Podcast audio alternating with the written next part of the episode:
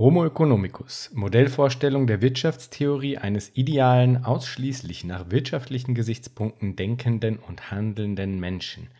Der Homo economicus kennt nur ökonomische Ziele und ist besonders durch Eigenschaften wie rationales Verhalten, das Streben nach größtmöglichem Nutzen (Nutzenmaximierung), die vollständige Kenntnis seiner wirtschaftlichen Entscheidungsmöglichkeiten und deren Folgen sowie die vollkommene Information über alle Märkte und Eigenschaften sämtlicher Güter (vollständige Markttransparenz) charakterisiert. Das Ideal des Homo economicus dient dazu, elementare wirtschaftliche Zusammenhänge in der Theorie durchsichtig und ohne praktische Unzulänglichkeiten beschreiben zu können. Das war eine Definition des Homo economicus aus dem Duden Wirtschaft von A bis Z, zu finden auf der Homepage der Bundeszentrale für politische Bildung ich werde das in den Shownotizen natürlich verlinken und ihr könnt euch gerne fragen, inwiefern ihr euch in dieser Beschreibung wiederfinden konntet.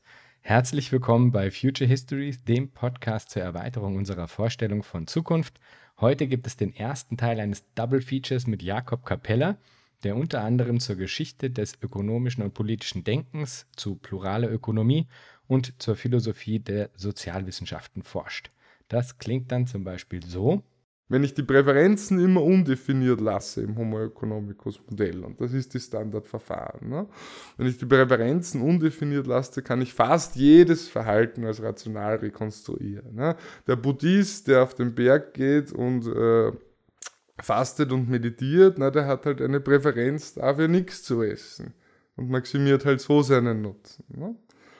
Der Pathologe, äh, der, der Selbstmörder, der von der Brücke springt, hat halt berechnet, dass der restliche abdiskontierte Nutzen seines weiteren Lebens eine negative Zahl ist. Rational konsequent ist dann der Sprung. Ne? Also ich kann jedes Verhalten äh, mit der Nutzentheorie rationalisieren, wenn ich nur entsprechende Annahmen über die Präferenzstruktur treffe. Heute wird es also um Ökonomie gehen, ein Thema, das für diesen Podcast von ganz großer Bedeutung ist, denn ich kann es nur immer wieder betonen, wer Zukunft anders denken will, muss Wirtschaft anders denken. Ob wir es wollen oder nicht, wir sind alle von der Art und Weise, wie über Wirtschaft gedacht wird, betroffen und zwar fundamental. Und wenn wir nicht wollen, dass man uns in solche Modelle wie den Homo economicus hineinpresst, dann sollten wir besser ganz genau hinschauen und über Alternativen nachdenken. Und wer jetzt irgendwie meint, Ökonomie, das ist doch Fahrt, dem kann ich nur entgegnen, nein, es gibt unglaublich viel zu holen, denn die Fragestellungen innerhalb der Ökonomie, die sind wirklich unglaublich spannend. Da werden Behauptungen über das Wesen des Menschen aufgestellt. Da geht es um die Frage, wie gemeinschaftliches Zusammenleben in seinen Grundfesten, auf seinen grundlegendsten Ebenen organisiert werden kann. Da geht es immer wieder auch um Macht, um Deutungshoheit, um Einfluss. Also alles dafür hochspannende Auseinandersetzungen und vor allem ist die Frage des Denkens über Ökonomie ganz unglaublich wichtig für das Kernanliegen dieses Podcasts, nämlich die Erweiterung unserer Vorstellung von Zukunft. Liebe Grüße an die Mitgliederinnen und Mitglieder der Pluralen Ökonomik Wien an dieser Stelle. Die haben mir nämlich den Tipp mit Jakob Capella gegeben, zusammen mit einigen anderen Tipps. Also Vielen Dank und liebe Grüße. Danke auch an Philipp für die Spende. Für die Patreon-Unterstützerinnen und Unterstützer von Future Histories habe ich eine neue Kopfnahrung eingelesen. Nach dem akzelerationistischen Manifest in der ersten Kopfnahrung ist es diesmal, passend zum Thema Ökonomie, ein kurzer Aufsatz des Ökonomen John Maynard Keynes. Der trägt den Titel Wirtschaftliche Möglichkeiten für unsere Enkelkinder ist 1930 erschienen und, wie der Titel es schon sagt, entwirft Keynes darin ein Bild der Zukunft seiner Enkelkinder. Damals, 1930, nimmt er an, dass die Menschheit durch den enormen Zuwachs an Produktivität, den unter anderem neue Technologien ermöglichen, in der Lage sein wird, das, Zitat, ökonomische Problem zu lösen und dass es in Zukunft dann eben nicht mehr um Reichtum gehe, sondern um die Verbesserung von Lebensqualität. Wenn euch Future Histories gefällt, dann könnt ihr den Podcast zum Beispiel durch ganz viele Sternchen auf Apple Podcasts unterstützen oder, wenn ihr es euch leisten könnt, durch eine monatliche Unterstützung auf patreon.com-futurehistories oder einfach durch eine Spende über die Homepage auf www.futurehistories.today. Aber jetzt viel Spaß beim ersten Teil des Interviews mit Jakob Capella.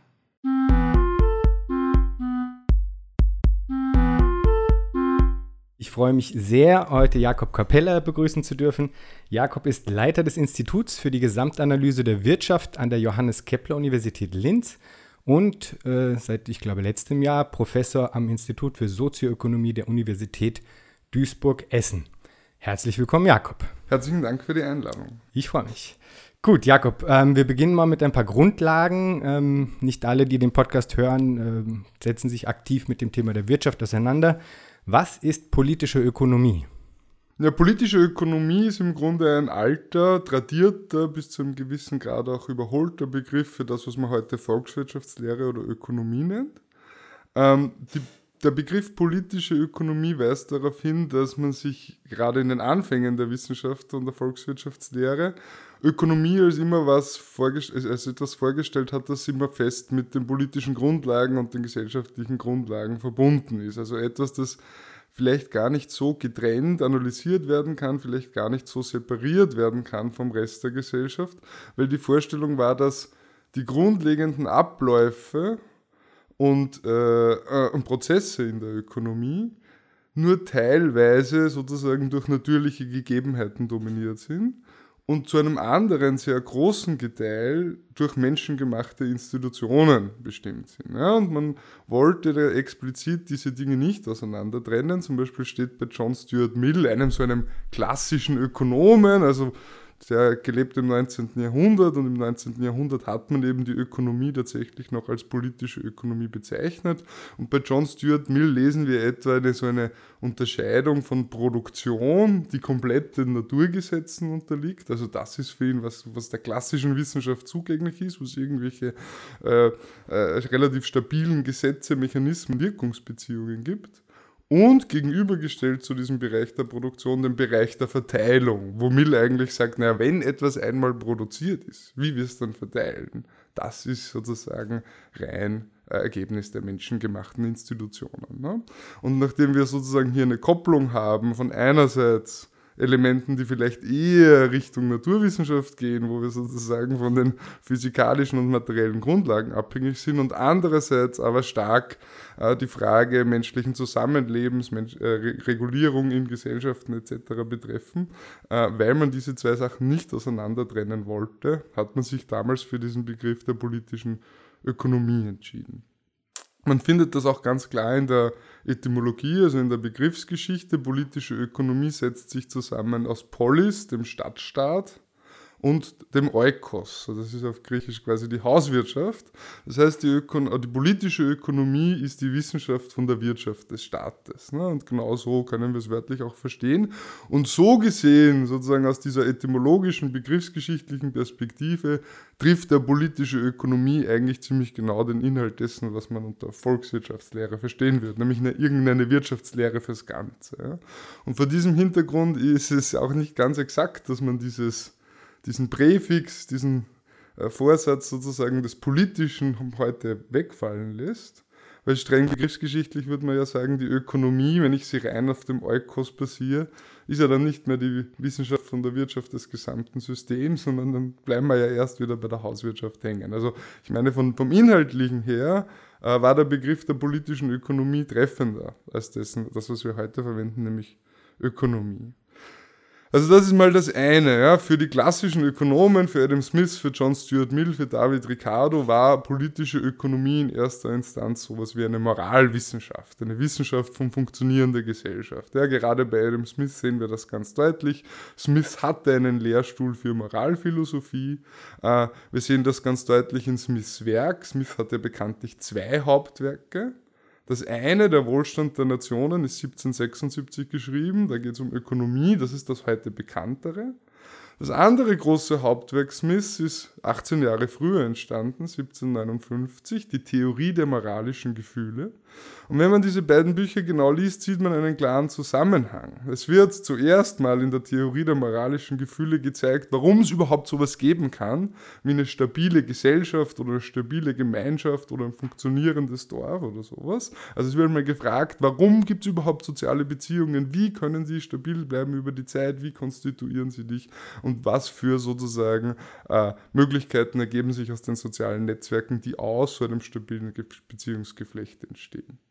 Und erst nachdem Smith diese Frage beantwortet, nämlich wie gibt es sowas geben wie Gemeinschaftsgesellschaft, warum funktioniert der Mensch so, dann setzt er 18 Jahre später die Frage auf, wie funktioniert jetzt in diesem Bild einer, eines Gemeinwesens, wie funktionieren da ökonomische Prozesse. Das heißt, wir sehen auch im Werk von Smith, wie ganz klar das Soziale und damit auch das Gesellschaftliche, das Politische als Grundlage des Ökonomischen fungiert und ökonomische Aktivitäten, wirtschaftliches Handeln, ökonomische Prozesse immer als eingebettet in einen soziopolitischen Kontext gedacht werden. Das ist aus meiner Sicht das Konstitutive an der klassischen Ökonomie. Man denkt eben Wirtschaft und Gesellschaft integriert und hat deswegen einen Begriff von Ökonomie als Moralwissenschaft. Bleibt die Frage, warum sprechen wir heute nicht mehr von politischer Ökonomie? Also wie ist der Übergang zu Ökonomie oder im Englischen Economics zu verstehen? Und da gibt es im Wesentlichen aus meiner Sicht zwei Gründe. Der erste Grund ist ein inhaltlicher Grund. Äh, das Fach hat sich verändert, das Fach hat sich inhaltlich verengt. Wir gehen bei den Klassikern von seiner sehr breiten Definition von Ökonomie aus. Ökonomie sind alle wirtschaftlichen Aktivitäten, das Kaufen, das Produzieren, das Arbeiten, das Verhandeln. Immer dort, wo Menschen in irgendeiner Weise wirtschaftlich tätig sind, ist auch der Gegenstand der Ökonomie.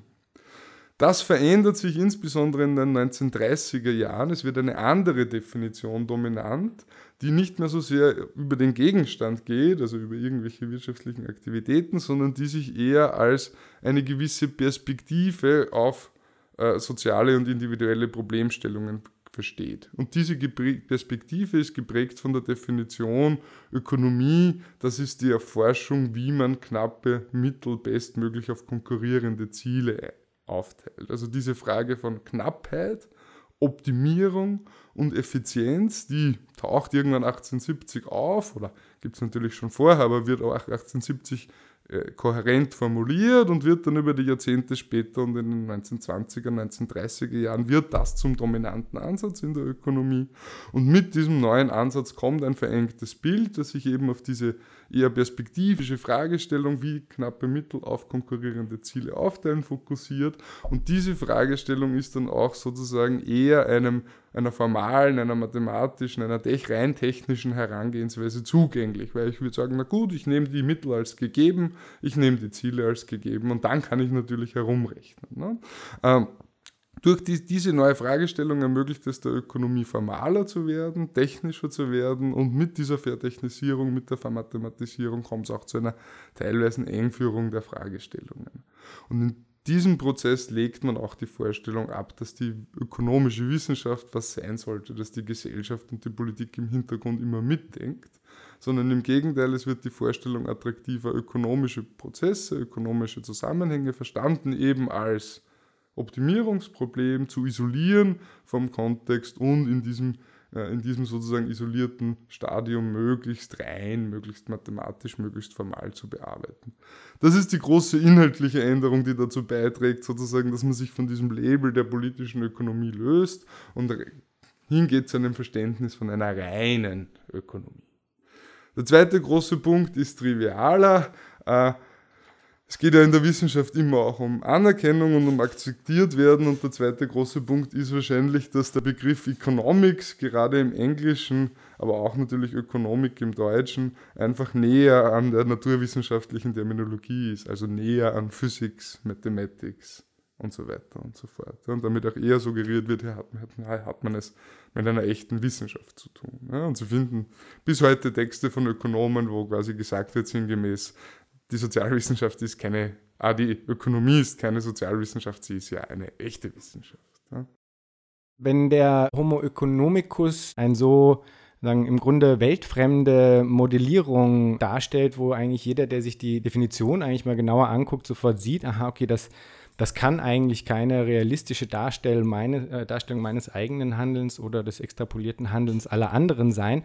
Wie wird das rationalisiert, dass man trotzdem ein solch irrationales oder, äh, sagen wir mal, unrealistisches ähm, Bild als Basis seiner, seiner ökonomischen Modellierung verwendet. Und als zweite Frage im Anschluss dann, was, wie, wie schaut es bei den anderen Paradigmen aus? Wie wird da das ähm, mikroökonomische im Gegensatz zum makroökonomischen Handeln modelliert? Also grundsätzlich ist es so, dass man den Homo, die Verwendung des Homo economicus in, in, in Lehre und Forschung auf unterschiedliche Arten rationalisiert oder typischerweise verteidigt. Äh, dahinter stehen äh, unterschiedliche Interpretationsmöglichkeiten dieser Kunstfigur, die sich auch im Laufe der Zeit ein bisschen verändert haben, in dem Sinne, welche ist in der Ökonomie dominant. Äh, kurz gefasst könnte man sagen, man kann den Homo economicus auf drei Arten interpretieren. Erste, erste Möglichkeit ist, wir interpretieren das Modell als Vorbild für rationales Verhalten. Das ist, dann ist es keine wissenschaftliche Theorie im strengen Sinne, sondern was es dann ist, ist ein Idealmodell perfekt rationalen, nutzenmaximierenden Verhaltens, eine Kunstfigur einer philosophischen Theorie, äh, die uns sagt, wie man, gegeben wir akzeptieren die Prämissen der Nutzenmaximierung, sich perfekt optimalerweise verhalten würde. Dann ist es aber keine Theorie realen menschlichen Verhaltens, sondern es ist eine normative Vorgabe, die uns sagt, wie wir uns optimalerweise verhalten sollten. Zweite Interpretationsmöglichkeit ist, dass wir das als empirische Hypothese über die Welt interpretieren. Da hat die Ökonomie vor 50, 60 Jahren noch gesagt, diese These brauchen wir nicht überprüfen, weil sie im Gegensatz zu dem, was, sie, was Sie vorher gesagt haben, selbstverständlich selbstevident ist. Also das, die Wahrheit, dass der Mensch Lust haben will und Schmerz vermeiden will, ist so tief, die kann man quasi im Lehnstuhl durch Introspektion überprüfen, da braucht man keine empirische Untersuchung zu. Das hat sich natürlich stark geändert mit dem Aufstieg der Verhaltensökonomie, die sozusagen ähm, auch innerhalb der Ökonomie, die Psychologen machen das freilich schon länger, aber auch innerhalb der Ökonomie äh, vor 30 Jahren begonnen hat oder 40 Jahren begonnen hat, diese Annahmen zu hinterfragen. Und da sehen wir durchaus, äh, dass sich der Status dieser Hypothesen oder die, der, der, Status des Verständnisses des Homo economicus als Hypothese verändert hat. Ja, heute würde man, traut sich kaum jemand mehr zu sagen, das sind selbst evidente, immerwährende Einsichten über die Natur des Menschen, die sicher wahr sind, sondern heute gesteht man zu, dass vor allem im Detail äh, derartige Aussagen selbst in sehr idealisierten experimentellen Situationen nicht zutreffen. Ja, dann würde man sagen, ähm, die Grundannahmen des Homo economicus sind zwar im Wesentlichen Hypothesen, aber wir müssen davon ausgehen, dass sich diese nicht immer halten lassen, dass diese sich oft, oftmals nicht bewähren.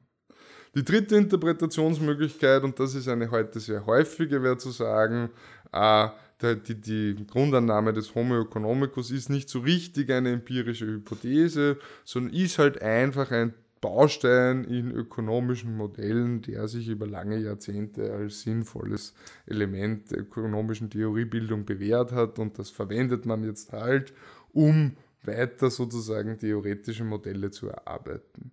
Und da sieht man sich ja dann oft auf den Standpunkt zurück, zu sagen, äh, es könnte sein, dass das natürlich auch falsch ist dann am Ende des Tages, aber in der Ökonomie arbeitet man halt so, wir behaupten die Wahrheit äh, des Homo economicus gar nicht, sondern wir schreiben quasi ein theoretisches Modell und sagen, das und das würde am Arbeitsmarkt, im internationalen Handel, in der Firma herauskommen, wenn die Menschen sich rational verhalten würden. Ja? Das heißt, da bewegen wir uns eigentlich auf einer Ebene von Gedankenexperimenten, wo wir sagen, naja gut, äh, wir wissen zwar, unsere Annahmen stimmen nicht ganz mit der Realität überein oder stimmen vielleicht nicht mit der Realität überein, aber lasst uns doch den Gedanken einmal durchspielen, was wäre, wenn sich alle rational verhalten würden, was hätten wir dann in dieser idealen Welt für ein Ergebnis. Also drei Verwendungsformen des Homo economicus. Eines wäre normatives Ideal. Das zweite wäre tatsächlich empirische Hypothese. Ja? Und das dritte wäre einfach eine unverbindliche Definition. Wir definieren mal, Menschen verhalten sich so und schauen dann in einer Art Gedankenexperiment, was würde da rauskommen. Das im, sind im Wesentlichen die unterschiedlichen Rationalisierungen, die wir treffen.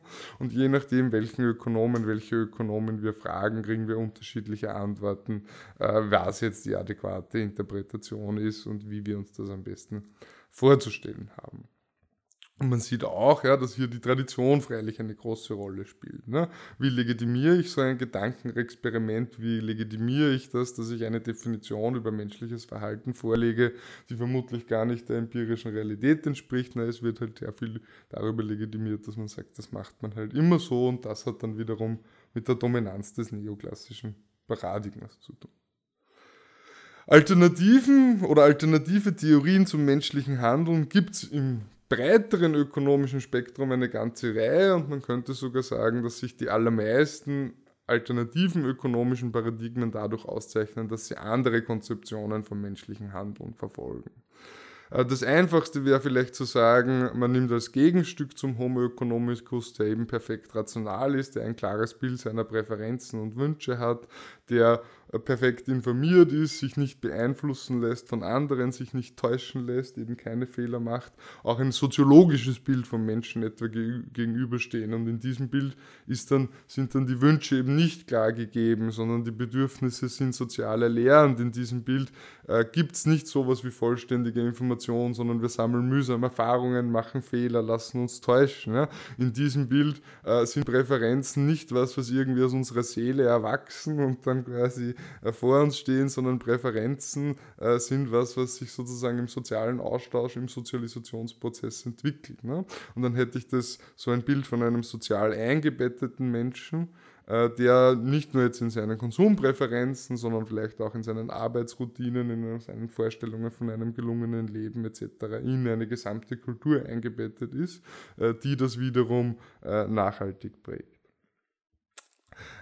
dann hätten wir so ein soziologisiertes oder soziologisches Menschenbild und das finden wir etwa im klassischen Institutionalismus. Ja, also die Theorie würde man so nennen, die institutionalistische Ökonomie, die wird ein derartiges Menschenbild postulieren. Im Keynesianismus zum Beispiel oder in der keynesianischen Theorie ist der Mensch auch nicht so heroisch rational. Ja, dort wird der Mensch sehr oft so konzeptionalisiert und verstanden, dass er sich halt an gewissen Daumenregeln, an Rules of Thumb orientiert. Die können teilweise auch erlernt oder sozial vermittelt sein.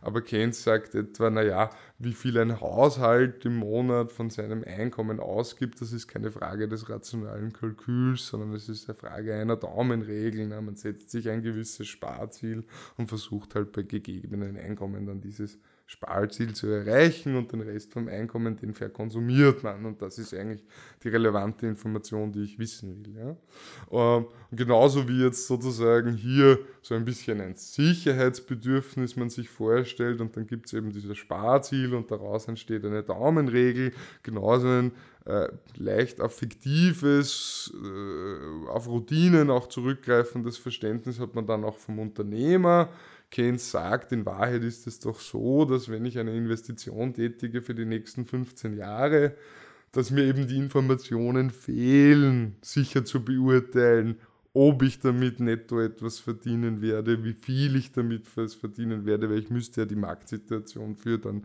die Verwertung dieser Maschine in 8, 10, 12 Jahren kennen. Das kann ich ja gar nicht wissen. In der Neoklassik löst man das oft mit perfekter Voraussicht, vollständiger Informationssequenz, sagt aber, kann ich nicht wissen. Und daher ist es nun mal so, wer eine Maschine in eine Maschine investiert, die eine Lebenszeit von 15 Jahren hat und hofft damit Geld zu verdienen, der braucht sowas wie eine natürliche Risikoneigung ja, oder ein Mut oder einen gewissen Tatendrang oder eine gewisse Leidenschaft. Und das heißt halt dann bei Keynes Animal Spirits. Ja. Ähm, auch bei Schumpeter gibt es übrigens so eine Figur. Also Schumpeter sagt ganz explizit äh, in seiner etwas äh, äh, androzentrischen Sprache, die Männer, die die moderne Industrie geschaffen haben, die waren ganze Kerle bei Schumpeter, ja, die sozusagen ein Projekt realisieren wollten, ein, ein, etwas durchziehen wollten, ein neues Produkt in die Welt setzen wollten, irgendeine Vision hatten. Ja. Also eher leidenschaftsgetriebene, risikofreudige, projektversessene, äh, äh, eventuell sogar ein bisschen pathologische Typen, ja, wo er explizit sagt, die haben sich sicher nicht, wie er formuliert das so schön, die haben sich sicher nicht sozusagen bei jedem zusätzlichen Einsatz, der nötig war, auch dann gefragt, ob dieser Einsatz den entsprechenden Nutzenüberschuss mit sich bringen werde. Ja, also für ihn für Schumpeter, obwohl der auch Keynes oft widerspricht, aber da sie, hatten sie ein sehr ähnliches Bild, dass sie sagen, ein Unternehmer, das kann gar kein rationaler Kalkulator sein, dann würde er sich das nicht trauen, dann würde er doch die ganzen Risiken nicht tragen, dann würde er doch nicht das Neue versuchen, ja, sondern das Bewährte machen und so weiter und so fort. Ja. Das heißt, hier hat man ein sehr emotionales Bild vom Unternehmer, der eben äh, was riskieren will, was in die Welt setzen will, mit Leidenschaft dabei ist und nicht mit Kalkül und so weiter und so fort. Also das heißt, wir haben ein sozialisationsbasiertes Bild, wir hätten ein Bild, wo wir stärker sozusagen ein bisschen vielleicht diese emotionale Komponente reinbringen und wo wir reinbringen, dass Menschen sich halt grob an Heuristiken orientieren, etwa bei der Daumenregel und den Sparzielen. Ähm, wir haben dann noch zum Beispiel eine evolutionäre Ökonomie als eine Alternative wenig betrachtete Theorie. Dort wird man stärker argumentieren, dass sich mit der Zeit eben in sozialen Gefügen sowas herausbildet wie individuelle Routinen und soziale Normen und die Routinen und Normen, die zu größerer sozialer Stabilität beitragen, sozusagen werden von der äh, von den Evolutionsmechanismen eher gefördert oder belohnt, weil sie halt in stabile Gefüge länger überleben. Ja? Äh, und daher sozusagen wird man hier argumentieren, aus der menschlichen Evolution heraus gibt es eigentlich eine Tendenz, dass man sowas entwickelt wie individuelle Handlungsroutinen, dass sich soziale Normen herausbilden über die Zeit durch wechselseitiges Beobachten und Abstimmen und aufeinander reagieren und dass sich typischerweise auch solche Normen langfristig herausbilden, die irgendwie einen sozialen Mehrwert mit sich bringen. Ähm, daher ist es auch keine Überraschung, dass in den spieltheoretischen mathematischen Modellen der evolutionären Ökonomie äh, oft ein Ergebnis vorliegt, in dem es heißt, naja, eine gewisse Kooperationsneigung ist dem Menschen eigentlich schon eigen, äh, weil wir sozusagen in unserer Evolutionsgeschichte viele äh, Stellen haben, viele Punkte haben, in denen eine intrinsische Kooperationsbereitschaft, auch eine intrinsische Leistungsbereitschaft, also dass ich tätig sein will ohne äußere Anreize, was der Mensch irgendwie trotzdem will, ähm, wo ich sage, na solche Dinge sind eigentlich im Selektionskampf förderlich. Ne? Wenn der Mensch eine natürliche Kooperationsneigung hat, dann kann er Arbeitsteilung entwickeln, lange bevor er irgendwas tauscht. Ne? Weil wir eine natürliche Kooperationsneigung haben, können wir zusammenhelfen, ohne dass wir dann den remunerativen Austausch in einem Marktsetting brauchen. Und so entsteht ja historisch auch Arbeitsteilung. Ne? Arbeitsteilung in der Sippe, in der Dorfgemeinschaft gibt es teilweise Jahrtausende, bevor es einen Tausch dort gibt. Ne? Weil tauschen tut man typischerweise in der Sippe ja mit den Feinden, nicht mit den eigenen Leuten. Ne? Das heißt, die Kooperation etwa bringt uns die Arbeitsteilung in die Welt ja? nicht der Wettbewerb. Und das wäre dann äh, so ein zentrales Argument der Evolutionstheorie. Ähm, Letzter Punkt wäre vielleicht, ne, wie handeln Menschen jetzt rational? Es gibt ja sicher Situationen, in denen wir annehmen würden, die Menschen strengen sich wirklich an, wirklich sowas zu, zu treffen wie eine optimale Entscheidung. Und da würde uns die Psychologie vielleicht sagen, dass wir äh, viel öfter als wir glauben, nicht versuchen, Dinge auszurechnen oder abzuzählen, sondern sehr oft verlassen wir uns eigentlich auf sowas wie produktive Heuristiken. Also ein einfaches Beispiel wäre, wenn Sie eine Gruppe deutscher Schülerinnen oder deutscher Studentinnen fragen, wer denn die Eishockeymeister der letzten 30 Jahre waren und sie geben denen eine Liste mit 20 deutschen Eishockeymannschaften, ist es sehr wahrscheinlich, dass die deutschen Schülerinnen ein schlechteres Ergebnis erzielen als etwa amerikanische Schülerinnen, denen sie dieselbe Frage stellen und dieselbe Liste geben. Warum ist das so? Ne? Warum wissen die amerikanischen Schülerinnen im Schnitt besser über die deutschen Eishockeymeister der letzten 30 Jahre Bescheid? Das liegt an einem einfachen Grund. Die deutschen Schülerinnen versuchen nachzudenken, sie versuchen sich vielleicht zu erinnern, sie versuchen systematisch zu überlegen, welche Mannschaften sind denn gut und so weiter und so fort und haben damit eine gewisse Trefferquote. Die amerikanischen Schülerinnen wissen zu wenig, die brauchen nicht überlegen, in ihre Erinnerung kramen, die können nur die, die Liste mit Mannschaften lesen und dann werden sie feststellen, manche Städte kennen sie, und manche Städte kennen sie nicht. Ne? Und dann nehmen sie typischerweise Mannschaften aus Städten, die sie kennen und nachdem äh, die Größe der Städte typischerweise mit der Erfolgshäufigkeit korreliert, kommen die amerikanischen Studentinnen, weil sie einfach diese Heuristik bekannt muss, groß sein, müsste erfolgreich gewesen sein, die ist produktiver, die, da komme ich eher zu besseren Ergebnissen als mit dem Versuch, mich zu erinnern bei einem Thema, das ich nicht systematisch studiert habe. Okay, da waren jetzt viele Sachen dabei, bei denen ich noch ein paar Nachfragen hätte. Ja, gern, ja. ähm, und zwar zum einen bei der Erweiterung des äh, Homo economicus durch die Behavioral Economics. Mhm. Ja? Ist das richtig? Weil bisher habe ich das so verstanden, dass, ähm, dass daraus dann eben das Konzept der Bounded Rationality äh, erwachsen ist mhm. und dass dieses aber äh, sagen eigentlich nur gesagt hat, okay, äh, der, der Mensch, er hat eben nicht diese vollständige Information, sondern er ist eben den realen Gegebenheiten ausgesetzt, dass er zum einen nicht unbegrenzt in die Zukunft schauen kann, das ist nicht alles rational. Er ist quasi auch in seiner Prozessorleistung in Anführungsstrichen begrenzt. Also vielfältige Faktoren begrenzen diese Möglichkeit, überhaupt nur eben ähm, dieses Idealbild des Homo economicus zu erreichen, wie du auch gesagt hast. Und daraus erwächst dann eben die Konzeption des, äh, der Bounded Rationality, die das zwar mit einrechnet ähm, oder damit, äh, damit arbeitet, dass das eben äh, sagen, imperfekte Information ist und so weiter, aber dass sagen, die, die grundsätzliche Modellierung eigentlich trotzdem noch äh, sagen, in den gleichen Wurzeln äh, wie der Homo economicus sagen, ähm, ja, verwurzelt ist letztlich sagen. Also dass immer noch der, der Mensch vor allem als ein kalkulatives Wesen und damit auch kalkulierbares Wesen äh, in einem durchaus mathematischen Sinne ähm, modelliert wird. Ist das, stimmt das so? Ja, der Begriff der Bounded Rationality geht eigentlich zurück auf Herbert Simon und Herbert Simon hatte das tatsächlich vor allem so gemeint, äh, dass er gesagt hat, die kognitive Kapazität der Menschen reiche dafür nicht aus. Das ist auch, wenn man sich sozusagen den Prozess vorstellt, wie er formal definiert ist, nämlich dass ich quasi im Grunde alle möglichen Güterbündel paarweise vergleichen müsste, in dem Bild auch sicher zutreffend. Ja.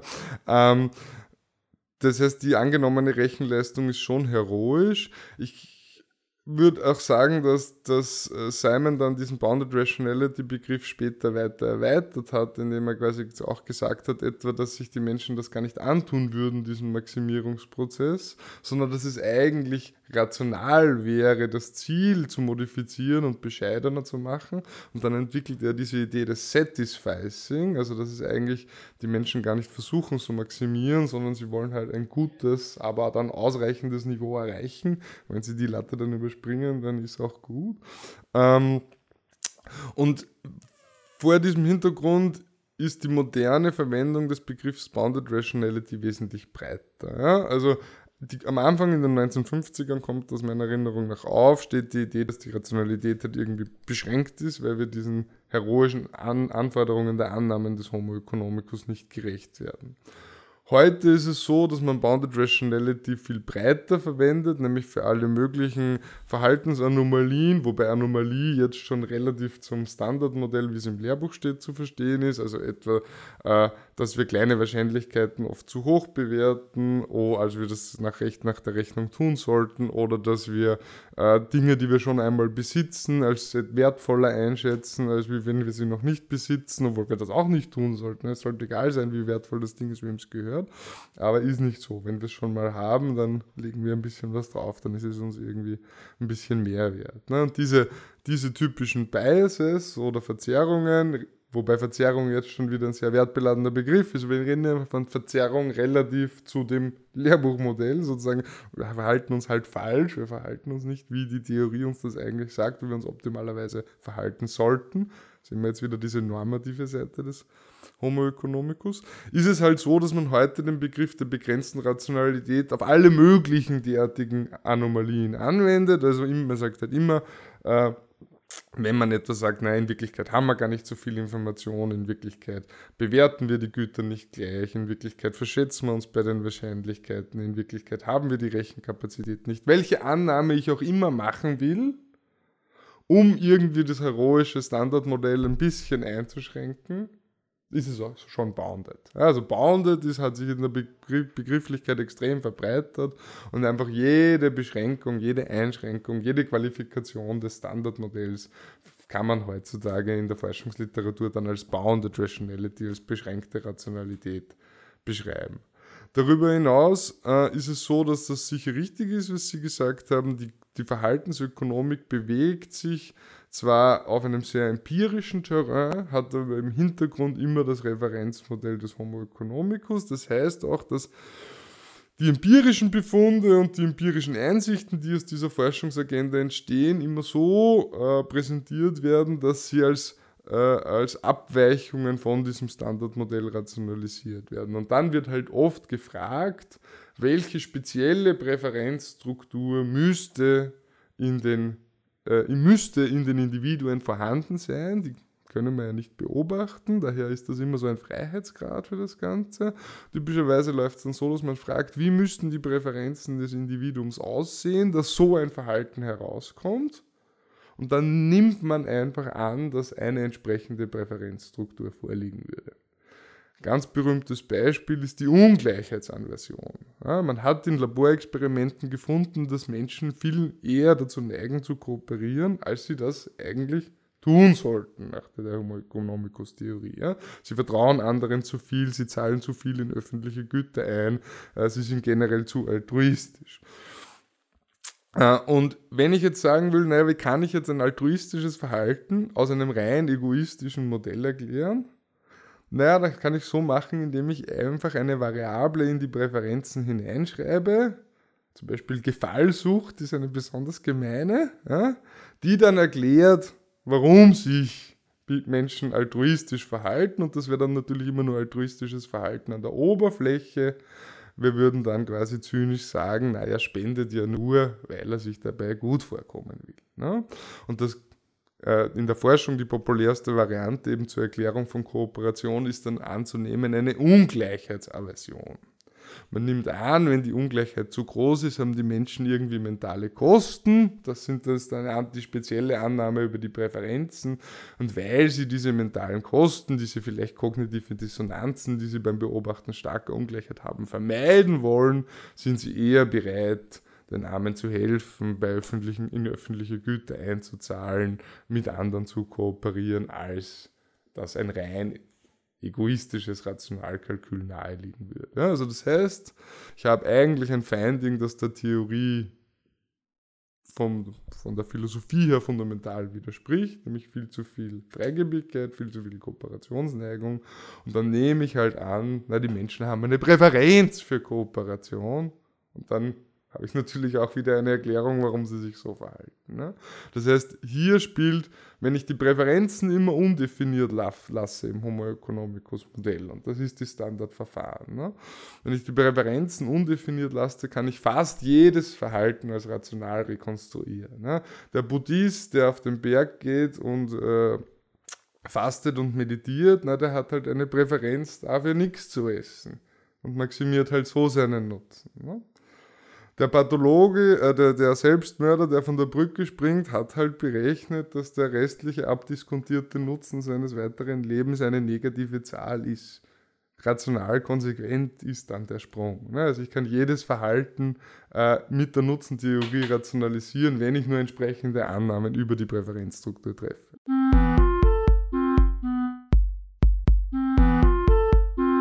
Willkommen zurück aus der Pause.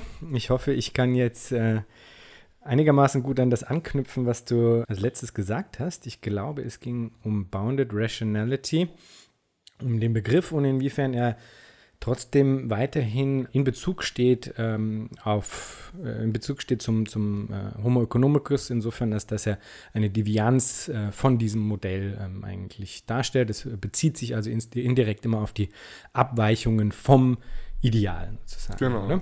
Aber es ist eben immer nur eine teilweise Domina äh, teilweise äh, äh, eine teilweise Einschränkung des Standardmodells, weil wir eben typischerweise das Standardmodell nur in einem oder zwei Punkten abwandeln würden und dann für die nächste Anwendung eben wieder als Ausgangspunkt zurückgehen zum normalen Standardmodell. Also uns immer ein, zwei Schritte vom Standardmodell weg, führen irgendwelche Beschränkungen, Modifikationen des traditionellen Referenzmodells ein, gehen für die nächste Anwendung wieder zum Referenzmodell zurück und fragen sozusagen, welche Modifikationen braucht es dann heute. Insofern erklärt sich auch, warum auf einem deiner Sheets bei einer Vorlesung, die ich von dir mal gesehen habe, Behavioral Economics auch innerhalb des Mainstreams situiert ist, oder? Genau, also wenn man so von einem äh, von einem, von einem ökonomischen Mainstream-Begriff ausgeht, der sozusagen das dominante Paradigma der modernen Ökonomie umschreibt, dann würde man vielleicht sinnvollerweise differenzieren zwischen einem streng neoklassischen Kern, wo auch die ganzen Lehrbücher zu verorten sind, der sich enger an den traditionellen Annahmen orientiert und äh, ein bisschen kanonischer vorgeht und vielleicht äh, einer Gruppe an Dissenters oder Unzufriedenen, die mit Teilen der Standardtheorie ihre Probleme haben oder vielleicht die Dominanz der Standardtheorie problematisch finden, aber dennoch innerhalb dieses Paradigmas arbeiten. Ja? Und solche, so eine Art von interner Kritik äh, finden wir durchaus in der Verhaltensökonomie. Ja? Also es sind keine, nicht per se, nur weil man sozusagen diesen, dieses Standardmodell als konstanten Referenzrahmen verwendet, ist das nicht per se unkritisch, sondern durchaus sozusagen die eine oder andere kritische Intention aber die grundsätzliche Vorstellung, dass man über die Verhaltensökonomie das Standardmodell eher überwinden sollte und dann irgendwann hinter sich lassen sollte, das ist trotzdem eine Minderheitenvorstellung. Daher äh, kritisch gegenüber den eigenen Grundlagen, kritisch gegenüber den paradigmatischen Ausgangsannahmen, aber in der Mehrheit oder in der großen Vielzahl der Arbeiten nicht daran interessiert, also sozusagen die Theorie ganz grundsätzlich zu revidieren. Und daher würde man die Verhaltensökonomie innerhalb des dominanten Paradigmas verordnen, aber es sind halt sozusagen keine strenggläubigen Anhänger des Paradigmas. Bevor wir sagen, zum, zum nächsten größeren Block, nämlich den Block zu der Frage, zu, zur Frage der Märkte übergehen, wollte ich noch fragen, was heißt das jetzt für die Gesellschaft, wenn man das mal so ganz grob einfach pauschal fragen darf. Die Art und Weise, wie Wirtschaft modelliert wird, hat ja ganz sicher sehr, sehr fundamentale Auswirkungen auf unser aller Leben. Wie, wie macht sich das bemerkbar? Wo, wie wirkt sich das aus? Ja, es macht sich an verschiedenen Stellen bemerkbar und es ist dabei nicht immer ganz klar zu sagen, wo jetzt tatsächlich die kausale Wirkung der ökonomischen Theorie liegt.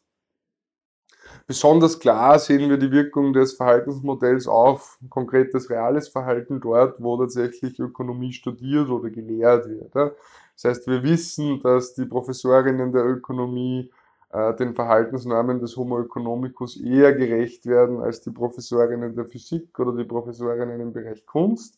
Einfach weil man diese Verhaltensnormen, die im Modell stecken, stärker internalisiert. Im eigenen Verhalten. Genau, im eigenen Verhalten. Also da nimmt man dann zum Beispiel den durchschnittlichen Anteil des gespendeten Einkommens, dann sieht man das bei den Ökonominnen am kleinsten unter allen Fächern. Oder man kann zeigen, dass in einfachen experimentellen Spielen wie einem Gefangenen-Dilemma-Spiel oder einem Ultimatumspiel Studierende der Ökonomie sich egoistischer verhalten oder eher gemäß den Normen des Homo economicus verhalten als etwa Studierende der Soziologie, der Philosophie, der Mathematik, der Physik. Äh, das sieht man ganz klar in den Daten. Also einerseits, da sind wir wieder bei der normativen Vorbildfunktion des Homo economicus, färbt der Homo economicus als Idealmodell rationalen Verhaltens äh, auf jene, auf das Verhalten jener Personen ab, die sich intellektuell auch mit ihm beschäftigen. Also so viel ist äh, gesichert und dort können wir auch empirisch das relativ gut festnageln. Ähm, die zweite Ebene, auf der das ökonomische Verhaltensmodell natürlich unser aller Verhalten beeinflusst, ist dann oder ist, ist dort zu finden, wo das ökonomische Verhaltensmodell als Vorbild oder als Rahmen für das Design politischer Maßnahmen verwendet wird. Ne? Also dort, wo wir zum Beispiel sagen, ah, wir sind in einem Bereich wie dem Krankenhaus oder der Universität, wo wir die Leistungen nicht so klar messen können, weil nicht so klar ist, wie wir die Leistungen jetzt messen, äh, dann kommt man halt und sagt, naja gut, aber eigentlich bräuchten die Menschen Anreize und eigentlich sind alle eigennutzenorientiert. Das heißt, wir bräuchten entsprechende institutionelle Strukturen im Krankenhaus, in der Universität, äh, die einerseits sicherstellen, dass die Leistungsanreize stimmen und die es andererseits erlauben, die Leistung, weil sie eben nicht marktlich erbracht wird und wir keinen Gewinn oder dergleichen verwenden können, äh, die auch erlauben, die Leistungen zu evaluieren. Ne? Und dann werden etwa äh, in der, im Krankenhaus die Betten gezählt oder die Zahl der betreuten Personen pro Schwester oder die Zahl der betreuten Personen pro Nachtdienst. An Universitäten werden dann äh, die Zitate pro Wissenschaftler gezählt, es werden Rankings erstellt, es werden die Journale nach Qualität gereiht, um irgendwie zu griffigen Aussagen über die Leistung zu kommen. Na, da brauche ich eine Menge Annahmen, eine Menge heuristischer Krücken, aber natürlich kann ich am Ende des Tages ein äh, ein System implementieren, in dem ich sage, ich habe die Anreizorientierung gestärkt oder ich habe die Leistung messbarer gemacht. Ob das dann wirklich der Fall ist, ist natürlich eine andere Frage, weil eine Krankenhaus, eine Universität hat eine Eigenlogik und wenn ich jetzt dort stärkere Anreizorientierung im Sinne ganz äh, ganz simpler, opportunistischer Anreize hineinbringt, könnte das auch die Eigenlogik austreiben. Dann haben wir die ganze, aus einer kritischen Sicht, die ganze Debatte über Ökonomisierung.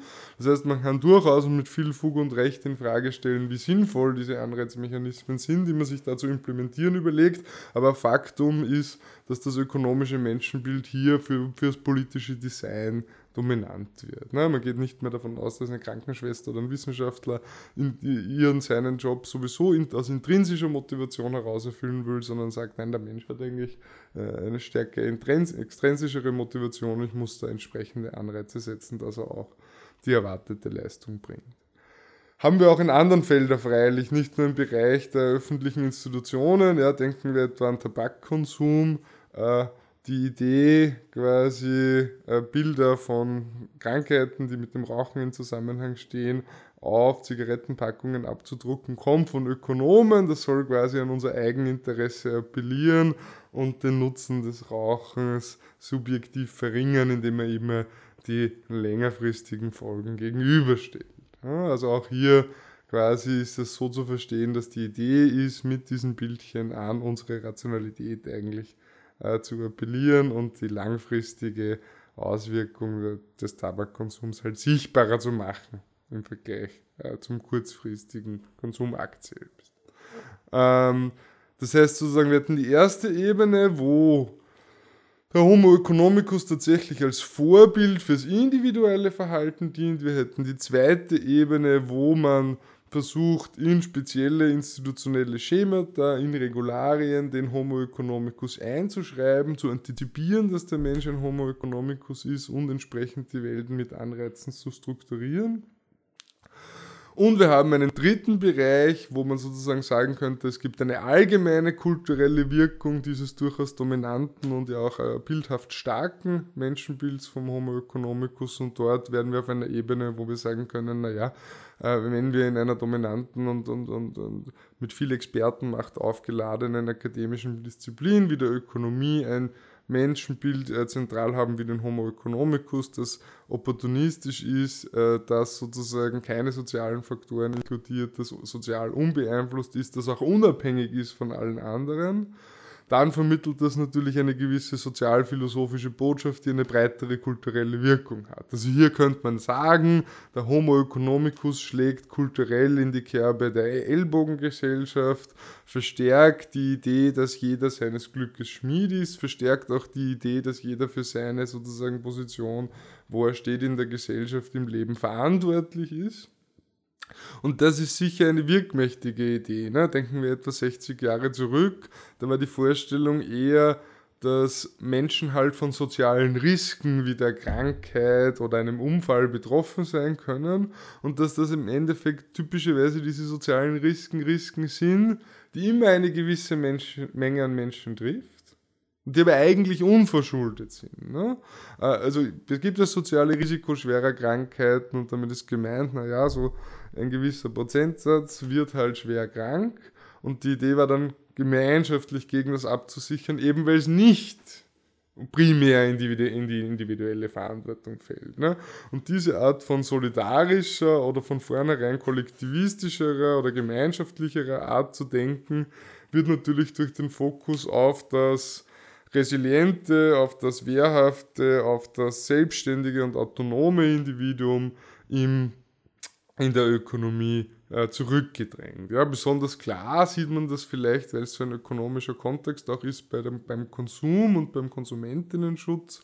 Äh, hier hätte man wenn man etwa in älteren politischen Texten liest, vor 50, 40 Jahren noch gesagt, na gut, äh, in Wirklichkeit ist sozusagen der Konsument immer, sitzt immer am kürzeren Ast, ja, die Konsumentin hat immer weniger Informationen über das Produkt, hat immer weniger Erfahrung im Umgang mit den Produkten, kann sich es nicht leisten, alle Produkte einmal zu kaufen, die sozusagen zu verfügbar wären und dann die acht, die man nicht braucht, zurückzugeben und nur das neunte zu behalten, sondern in Wirklichkeit ist sozusagen der Konsument äh, muss sich durch eine Welt handeln, handeln, die für ihn gar nicht so einfach strukturiert ist äh, und darum braucht er auch Unterstützung, etwa durch ein starkes Konsumentenschutzrecht, durch Garantiepflichten etc. etc. Ne? Und die heutige Vorstellung ist ja eher die vom souveränen Konsumenten, ja, der besser weiß, was er will, als, als, als der Verkäufer oder als die Firma, die die Produkte herstellt. Ne? Also auch also hier sieht man es aus meiner Sicht besonders stark. Wir hatten mal die Idee, na, der Markt, das ist potenziell ein Ort, das ist ein Ort, wo mir, wo mir jemand etwas verkaufen will und da könnte es halt auch sein, dass ich über den Tisch gezogen werde, während man sozusagen viel, heute viel stärker dieses Bild vom souveränen Konsumenten hat, der nicht nur weiß, was er will, sondern der, weil er eben souverän ist, zum Beispiel auch durch die richtige Art zu konsumieren, seine Werthaltungen zum Ausdruck bringt, indem er vielleicht nur ein äh, fair produzierte Kleidung oder nachhaltig produzierte Ernährung äh, erwirbt. Ja, das ist interessant. Ich habe neulich erst, also vor kurzem erst gelesen, dass äh, anscheinend früher mal der Markt auch viel eher gesehen wurde, also und zwar, ich weiß nicht, das hat sich, glaube ich, bezogen auf 17. Jahrhundert oder sowas, dass der Markt da eigentlich eher als eine Art von Schutzmechanismus gesehen wurde, in dem quasi für die Konsumenten eben auch gewährleistet werden sollte, dass äh, dass sie nicht über den Tisch gezogen werden von irgendwelchen äh, ab, ab Ja klar, äh, man, die, die, die, die Idee ist natürlich, dass der, die, die, die leitende Idee, und die ist ja auch per se jetzt nicht äh, nur falsch, ist natürlich, dass die Grund die grundsätzliche Funktion der Konkurrenz ist es immer Alternativen, alternative Produkte, Ausweismöglichkeiten zur Verfügung zu stellen. Und weil es eben immer auch eine Ausweichmöglichkeit gibt, so die Idee, kann es sich kein Wettbewerber leisten, äh, systematisch seine Kundinnen und Kunden zu betrügen. Ja, das ist natürlich eine theoretische Idee und die ist freilich auch nicht ganz falsch.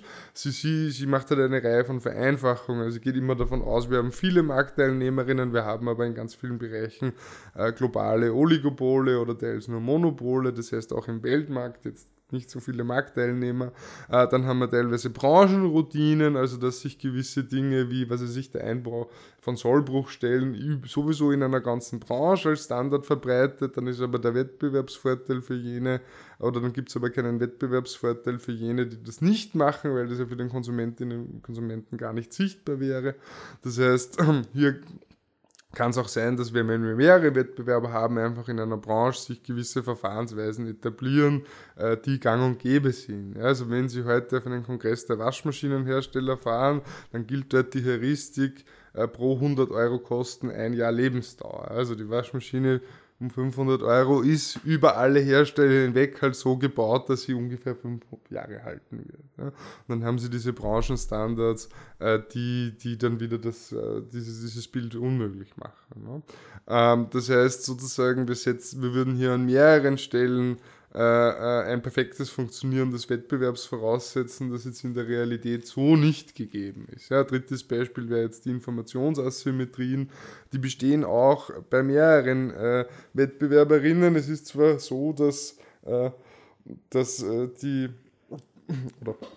die bestehen auch bei mehreren Wettbewerberinnen und zwar insofern, als dass natürlich im Gesamten die Produzentinnen einen wesentlich besseren Informationsstand über ihre Produkte und auch jene der Konkurrentinnen haben als die Konsumentinnen das haben. Ja, und alle diese Dinge äh, äh, zeigen, dass natürlich hier schon in Wahrheit ein Machtgefälle vorliegt, das sich zum Teil aus der Marktstruktur ergibt. Es gibt viel weniger Anbieter als Nachfrager, das sich zum Teil aus der Informationsverteilung ergibt. Die, die Produzentinnen haben immer viel mehr Informationen als die Konsumentinnen. Und wenn ich sozusagen von einem rein souveränen Konsumenten ausgehe, der die Welt dadurch gestaltet, dass er sozusagen seine Präferenzen realisiert, äh, die in der Vorstellung auch völlig autonom sind von Werbung und dergleichen, ja, äh, dann ist es natürlich schon eine Heroisierung des Individuums. Also dieses Individuum, der souveräne Konsument, ist, der weiß wirklich genau, was er will. Der ist extrem autonom und unbeeinflusst. Der ist ganz säkulär orientiert, hat nur sozusagen einen Fokus auf die Produkte und vergleicht die. Also wir, wir gehen eigentlich mit ziemlich heroen heroischen Anforderungen an den Konsumenten heran. Und wenn nur die Hälfte der Argumente, die da zugrunde liegen, stimmen, dann dürfte es ja gewisse Dinge wie etwa Werbung gar nicht geben. Ne? Weil wenn der Konsument tatsächlich so gut informiert, so resilient, so autark wäre, wie dieses Bild der Konsumentensouveränität suggeriert, sollte Werbung keine Effekte haben. Ähm, jetzt sind wir schon mittendrin im Thema des Marktes. Bevor wir das jetzt in aller Breite ähm, besprechen, was mich sehr interessiert, wollte ich noch voraus zwei Fragen stellen noch zur äh, Modellierung des Individuums und zwar, wie das denn ausschaut bei den Austrian Economics mhm. und bei der Spieltheorie. Also du hattest ähm, bei der Spieltheorie zumindest jetzt schon mal anklingen lassen, dass es da Modellierungen gibt. Zum einen das Prisoners Dilemma, was die bekannteste äh, Variante eines, äh, äh sagen, ja, eines mhm. Spiel spieltheoretischen Modellierung ist. Ähm, du hattest aber jetzt anklingen lassen, sagen gewisse äh, kooperative Modelle. Mir fällt da ein, das Tit for Tat, wo mhm. es ähm, anscheinend äh, mehr oder weniger sich als nicht mehr oder weniger, wo es sich als optimale Strategie herausgestellt hat, dass, dass man eigentlich erstmal immer kooperiert und dass man erst, wenn die andere Seite sozusagen einen betrogen hat, in Anführungsstrichen, man aufhört zu kooperieren und sobald die andere Seite wieder anfängt zu kooperieren, man auch wieder anfängt zu kooperieren. Das ähm, ist natürlich bei wiederholten Spielen genau. nur möglich in der, in der Form sozusagen. Ja. Na ja, genau, also Tit for Tat wäre ja eigentlich wörtlich übersetzt, wie du mir, so ich dir und ist einfach eine Strategie, die vorschlägt, äh, immer das Verhalten des Gegenübers zu spiegeln. Äh, und hier wäre jetzt, das, das wäre so ein klassisches Argument für die evolutionäre Herausbildung von Kooperationsroutinen, weil man einfach sieht, äh, dass sich über dieses Verhalten oder über dieses Vorgehen mittels einer Tit-for-Tat-Strategie, über diese simple Philosophie des Wie du mir, so ich dir, re vergleichsweise relativ gut äh, stabile und konstruktive Beziehungen zwischen unterschiedlichen Akteurinnen etablieren lassen. Also das wäre mal das eine. Ja, es gibt in der Evolutions- oder in, die, in der Sozialforschung, die ein bisschen hier von der Evolutionstheorie inspiriert ist, durchaus, äh, durchaus so Modelle, wo ich zeigen kann, dass die Reziprozität, also die Wechselseitigkeit des Verhaltens zentral ist. Und dann sind eben solche Strategien, die das eigene Vorgehen stark vom anderen abhängig machen, wie wie du mir, so ich dir, äh, äh sind da eine gute Basis, um stabile langfristige Beziehungen aufzubauen. Ja? Da wären wir wieder auch ein bisschen bei dieser ursprünglichen Frage Adam Smiths, wie kann es eigentlich sein, dass sowas wie stabile Gemeinwesen entstehen, wo er dann seine ökonomischen Fragestellungen quasi drauf aufsetzt. Das zweite, äh, was du angesprochen hast, wäre das Gefangenendilemma. Und das Gefangenendilemma ist jetzt eigentlich ein, äh, ist jetzt eigentlich ein Szenario, das sehr gut kompatibel ist mit dem Homo economicus. Warum? Weil das Neue jetzt hier nicht ist, dass wir die Annahmen des Entscheidungsmodells per se ändern müssten. Das ist nicht neu im Gefangenendilemma. Wir können im Gefangenendilemma einfach zwei Homines Economici, zwei solche Kunstfiguren gegeneinander antreten lassen. Das ist überhaupt kein Problem.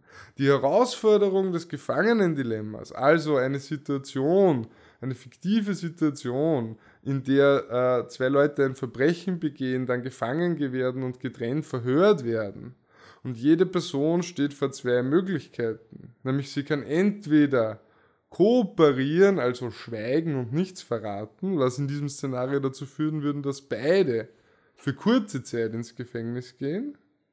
Oder sie kann nicht kooperieren, also den anderen Gauner, den Verbrechenspartner, den Partner in Crime verraten.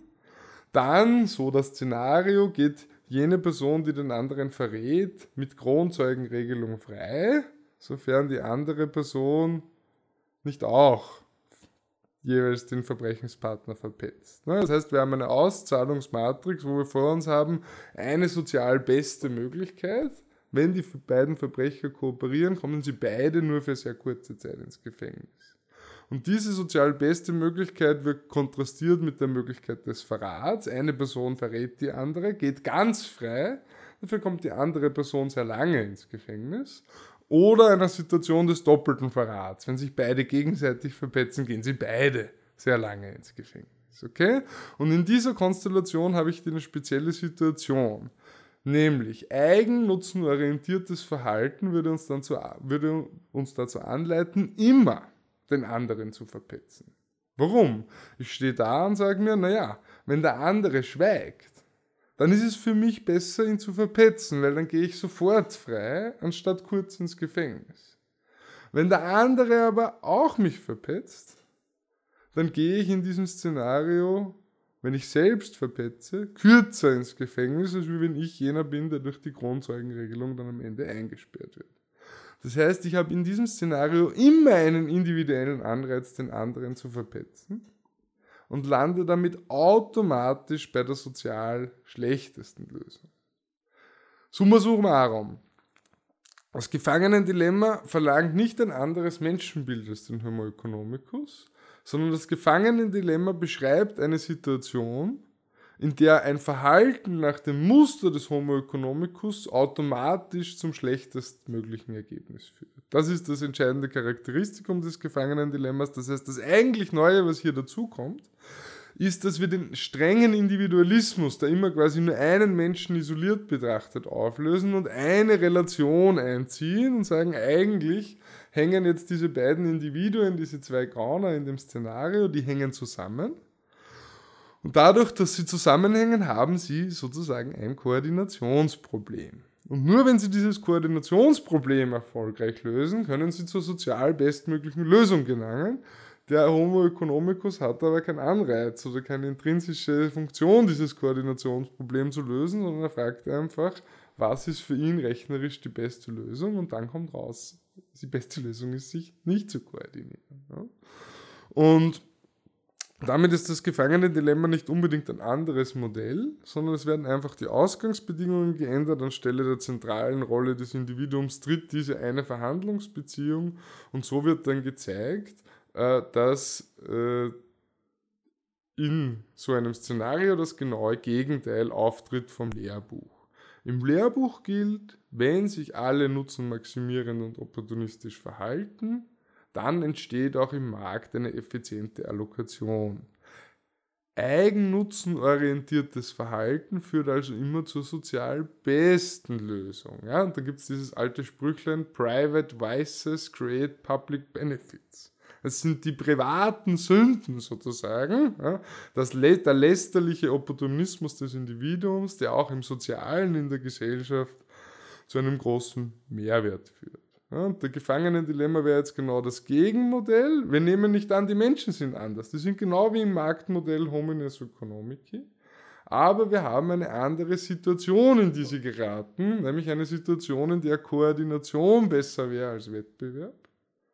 Und nachdem der Homo, Homo, Homo economicus mit dieser Situation nicht umgehen kann, kommt er in diesem Fall zu einem schlechten Resultat.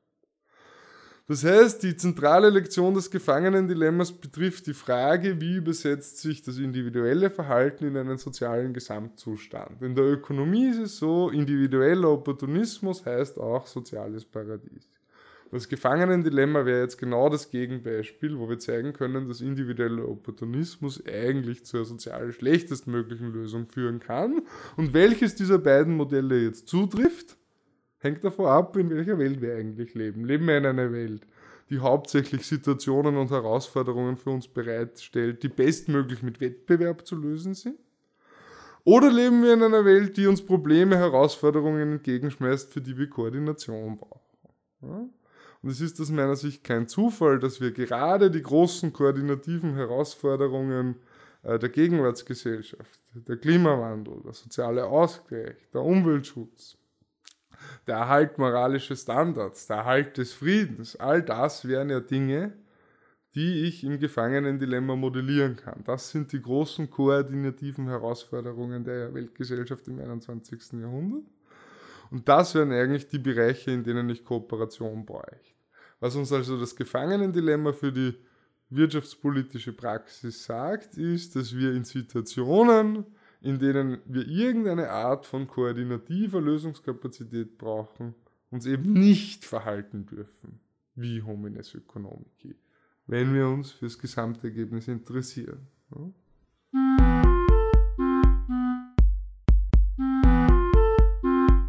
Das war Future Histories für heute. Vielen Dank fürs Zuhören. Shownotizen und vieles mehr findet ihr auf www.futurehistories.today. Diskutiert mit auf Twitter unter dem Hashtag Future Histories oder auf Reddit. Lasst mich wissen, was ihr zu dem Ganzen denkt und wie euch diese Folge hier gefallen hat. Unbedingt gut bewerten auf allen Podcast-Plattformen, die ihr nutzt. Für unsere Patreon-Unterstützerinnen und Unterstützer gibt es auf www.patreon.com-futurehistories vieles an Zusatzmaterial. Ich lese zum Beispiel jeden Monat einen Text ein, der zum jeweiligen Thema passt. Da könnt ihr also auch vorbeischauen. Bis zum nächsten Mal. Ich freue mich.